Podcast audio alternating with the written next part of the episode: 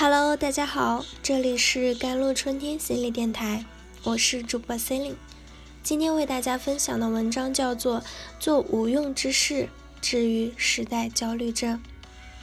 如今大家都在疯狂的追逐中国梦，没有办法停下来。当所有人都在苦逼的成功大道上狂奔时，其结果可能是崩溃。如果可能，停下来做些看似无用之事，治愈我们深重的焦虑症。上世纪七十年代，安东尼·奥尼所拍的纪录片《中国》，意外地为中国保留了那个年代国人淡定的一面。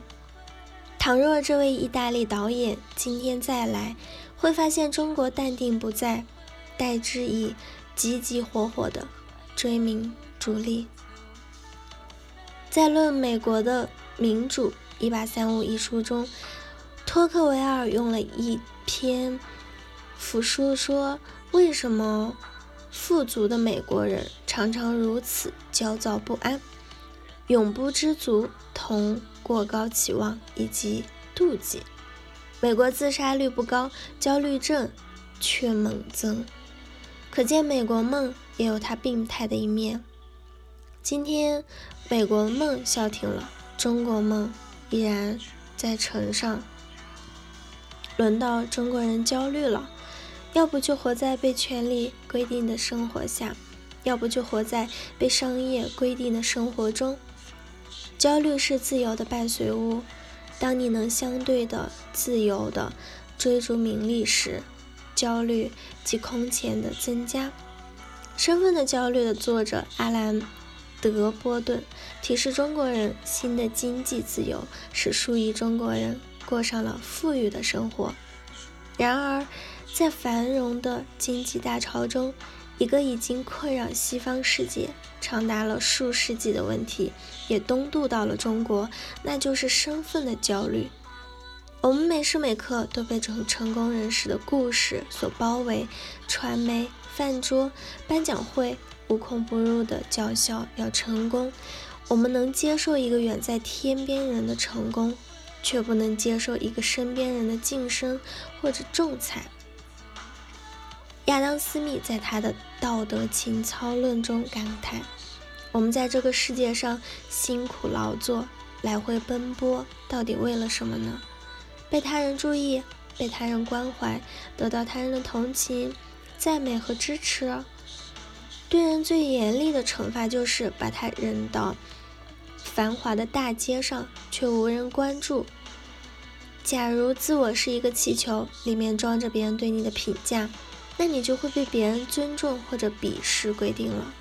对身份地位的渴望，同人类的任何欲望一样，都具有积极的作用，激发潜能，力争上游，阻止离经叛道的行径。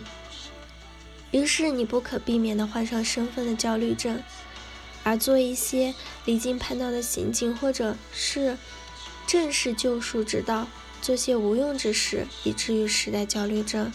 逼孩子去学奥数、学英语是有用的事儿，让孩子学会交往、学会合作、学会管理好情绪是无用的事儿。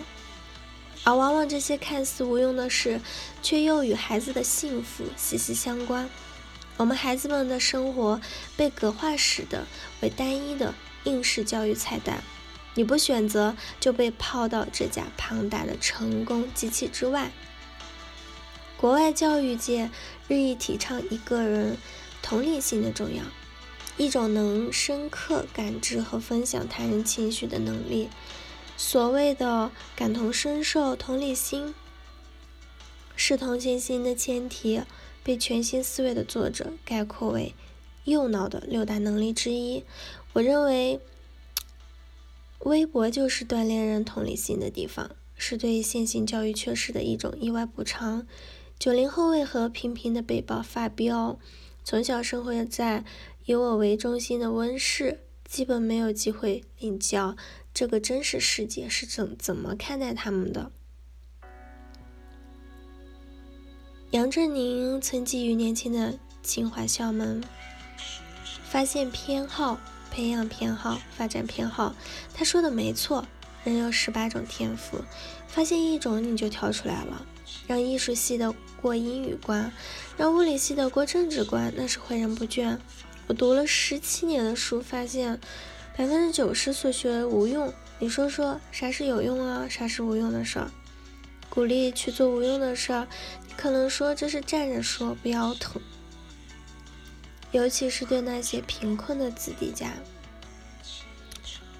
我用了十八年夜以继日的苦读，才有资格跟你坐在一起喝咖啡。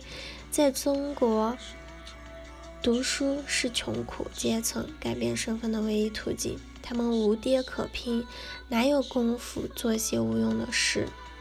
时代正做一个国家崛起、经济腾飞的大局。把所有人包括在其中，你被胁迫着去追求成功。可我告诉你，当所有人都在苦逼的成功大道上狂奔时，其结果可能是崩溃。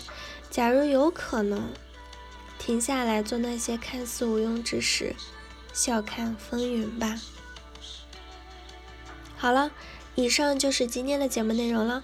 咨询请加微信 jlct 幺零零幺或者关注微信公众号“甘露春天微课堂”收听更多内容。感谢您的收听，我是 c e l i n e 我们下期节目再见。